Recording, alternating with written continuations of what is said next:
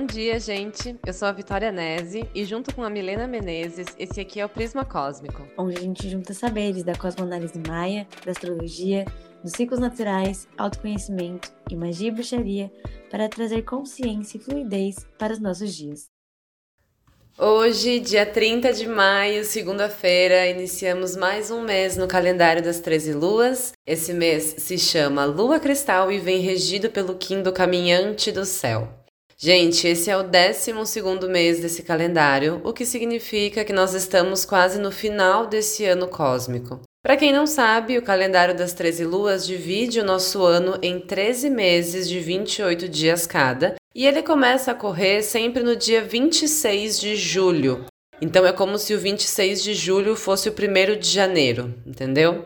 Pode parecer confuso, mas eu juro para vocês que confuso mesmo é o gregoriano. E assim eu inicio mais um podcast de lua, dando uma alfinetada nesse calendário das máquinas e do capitalismo, no qual o nono mês se chama setembro e o décimo mês se chama dezembro. Tendo dito isso, podemos começar e eu quero iniciar falando sobre o propósito desse mês de lua cristal, que inicia hoje e vai até o dia 26 de junho.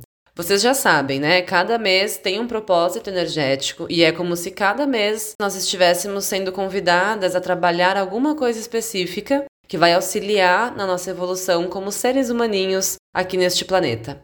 E o propósito desse mês de lua cristal do Caminhante do Céu é refletir sobre o meu papel no todo. Como aquilo que eu construo e almejo para minha vida funciona quando entro em contato com o todo, com a rede planetária de intenções como que eu estou colaborando para o coletivo. E aqui entra uma pauta que é muito sensível, e inclusive eu e o pessoal aqui de casa, nós caímos nessa discussão esses dias. Que é aquele, o que, que adianta eu não comer carne se todo o resto do mundo come? O que, que adianta eu ter um consumo consciente de produtos e roupas e tal, oh, se gosh. todo o planeta não tá nem aí para isso? Qual o real impacto, né, das minhas ações? E eu preciso te dizer que sim, elas têm um impacto no coletivo. Trazer essa percepção para o eu é muito perigosa, porque né, quem sou eu perto de 7 bilhões de pessoas? O que a gente tem que fazer é diminuir essa escala, entender quem sou eu na minha bolha. Como que as minhas ações reverberam na minha escala, com as pessoas que eu convivo, que passam por mim. É muito mais concreto e faz muito mais sentido a gente medir o nosso impacto dessa maneira. O fato de eu mudar os meus hábitos, por exemplo, fez com que todas as outras pessoas que convivem comigo repensassem os seus hábitos também de alguma maneira. Então a gente tem que sair do macro e vir para o nosso micro. E é um constante exercício de ir de um lado para o outro, né? Micro, macro, macro, micro. Eu também, vira e mexe, entro nessa reflexão na minha cabeça, né? O que, que adianta eu mudar meus hábitos, eu não consumir isso, eu tentar reduzir meu plástico, se metade das pessoas no mundo nem pensam nisso. Mas quantas vezes eu já não fui no churrasco e fiz lá meus leguminhos e todo mundo parou para comer, para refletir um pouco. Então, a gente tem um impacto e é uma coisa de formiguinha, mas que ela vai ficando cada vez maior, né? Então, já tenho algumas pessoas aí que se tornaram vegetarianas por minha conta, que hoje levam seus copinhos é, copinhos de plástico mais firminho, sabe, pro rolê, não sei o quê. Então a gente vai chegando lá, né? É, cada formiguinha vai impactando na sua bolha, né? Agora, uma formiguinha não vai impactar no mundo inteiro sozinha. Sim. Mas a gente tece o nosso futuro de forma coletiva, é. né? Não adianta. Não adianta. E, bem, a gente inicia essa lua um dia antes do início da lunação geminiana, ou seja, da lua nova em Gêmeos, que é amanhã, e traz um ar mais alegre e fluido para os nossos dias, né? Junto com o retorno de Mercúrio ao seu movimento direto no dia 3, esse é um momento mais otimista e energético, já que a gente vai ter três planetas em seus domicílios: Marte em Ares, trazendo coragem, ambição e pioneirismo, Vênus em Touro, trazendo um ar mais gentil, artístico e ao mesmo tempo determinado e firme, e, e Mercúrio retornando a Gêmeos no dia 13 de junho, trazendo mais curiosidade e compreensão para as nossas relações. Então, pensem que um planeta em seu domicílio simplesmente se sente bem, confortável e amparado para agir em sua melhor forma. Então, se você precisa reanimar sua guerreira, sua sensualidade, sua vendedora ou a sua intelectual, esse é um ótimo momento. Tarefas interessantes aqui envolvem estar com pessoas, comunicar, trocar informações, tudo que exige você estar em grupos e onde você pode contribuir e ao mesmo tempo magnetizar aquilo que você precisa vai estar sendo favorecido. Práticas corporais como dança, yoga ou até massagem e acupuntura são muito legais para incentivar a liberação dos pensamentos e das emoções estagnadas. Um perigo aqui são os pensamentos repetitivos. Além disso, sair para relaxar, ativar a leveza, o merecimento, o prazer. Você já teve a impressão de que o tempo está indo mais rápido? Pois bem, eu posso te dizer que sim, Gaia está enviando vibrações cada vez mais potentes para nós, assim como os astros. E se eu posso estimular alguma ideia aí, ela com certeza é como é que você deseja aproveitar esse precioso tempo que está se esvaindo. É, aquilo que é para você te energiza e flui. As sincronicidades vão te guiar. Ai, amiga, que delícia. Esse bom humor é muito bem-vindo, né? Isso que você falou tem muito a ver, na verdade, com o oráculo que tá no Sincronário Maia dessa lua, porque isso que você trouxe de prazer, de movimentar a energia estagnada, de práticas corporais como dança, o yoga, é, acupuntura e essa, enfim, essas, essas movimentações que vão trazer a gente de volta para o corpo e nos reconectar com o nosso prazer, essa Vênus também que tá aonde que você disse? Touro. Em touro, né? Então tá em casa ali, né? Conectada com o seu prazer, com o seu trabalho. É, isso tem muito a ver com a energia da serpente, que está nos guiando durante esse período. Uh, e também com a energia do caminhante do céu, que é aquele. O caminhante do céu é aquele que une o céu e a terra, né? Ou seja, ao mesmo tempo que vive na matéria, que vive no presente, também vive nos céus, nos sonhos, na liberdade. Esse movimento de Mercúrio, também de volta para Gêmeos, depois da retrogradação, combina muito também com o caminhante do céu, porque essa energia desperta em nós uma curiosidade, uma confiança para explorar, um desejo por algo diferente a nossa mente pode estar agitada, mas eu acho que é num bom sentido, sabe? Buscando sair de uma estagnação e ver novos horizontes. Ai, amiga, com certeza. Acho que nesse período pós-eclipse, todo mundo ficou um tanto parado, observando tudo que emergiu. Mas agora, os planetas voltando ao movimento direto e o Sol em Gêmeos, né, traz um momento de movimento rápido. A gente tem que ficar atenta para não perder boas oportunidades pensando demais é, tentar ser mais definitiva em nossos desejos e escolhas, não ter medo do que fica para trás, sabe? Uma questão do signo de Gêmeos é a vontade de ter de tudo um pouco, de estar em todos os lugares sem de fato se aprofundar em nada e, consequentemente, sem definir verdadeiramente o que deseja para si, só se deixando levar. E aí, quando percebe onde for parar, não tem certeza de se é o lugar certo e muito menos como é que se faz para sair dali.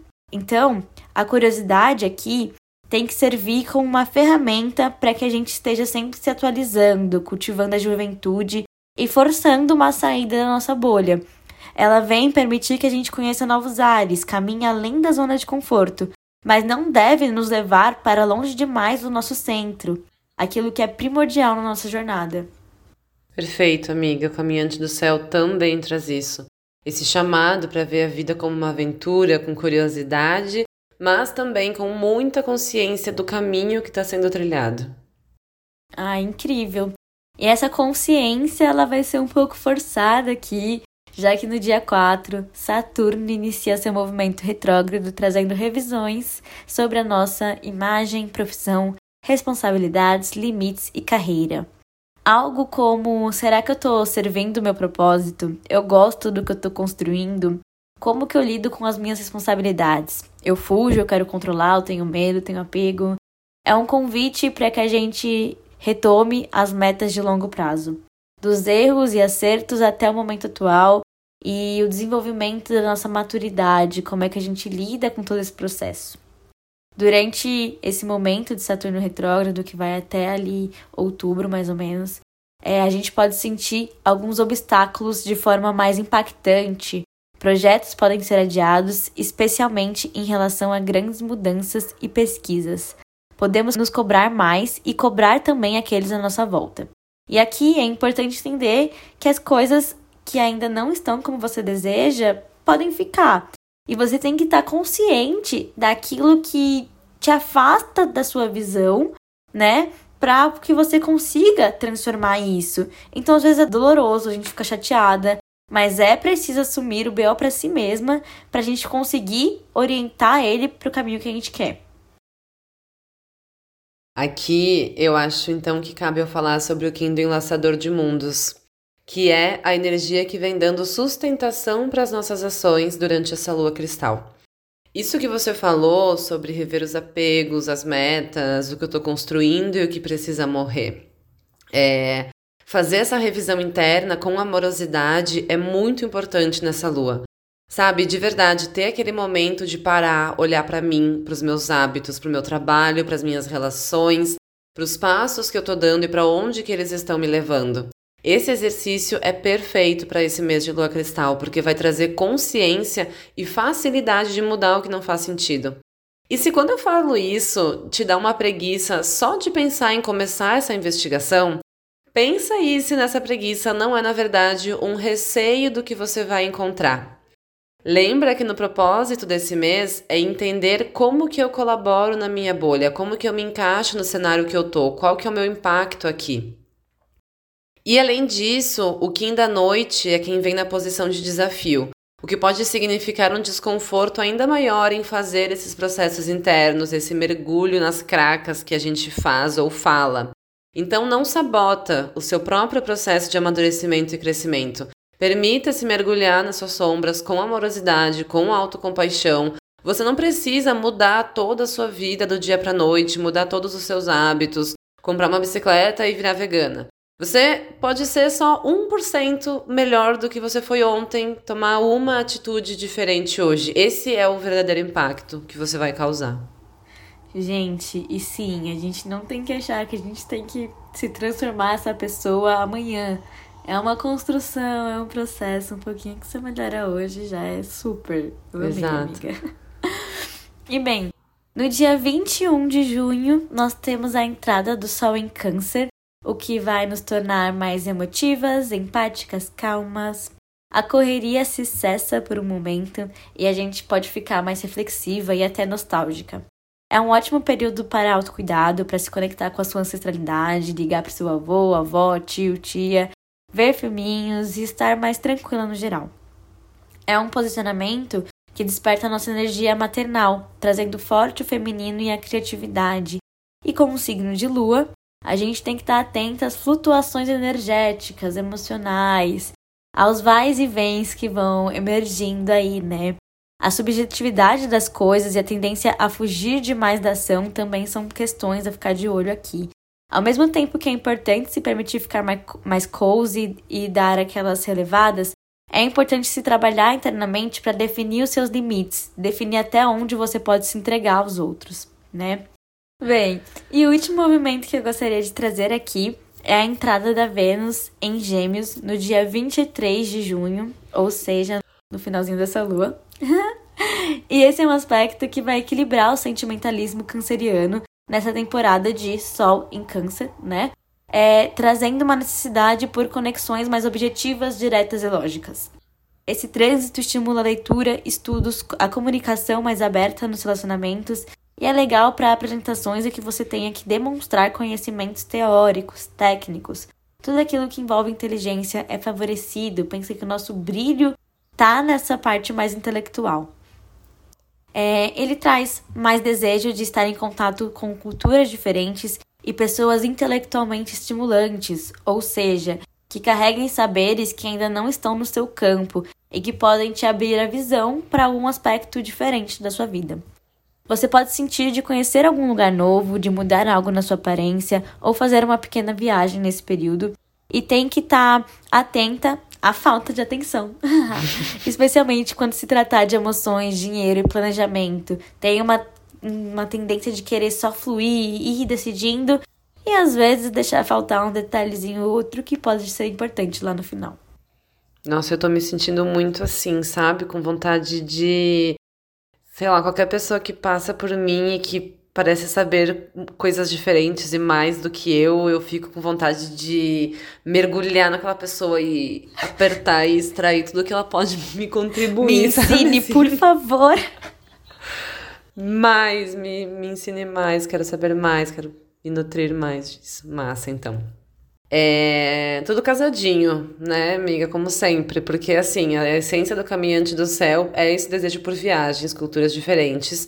Então, durante todo esse período, se você sentir de fazer viagens, explorar algo novo, se joga.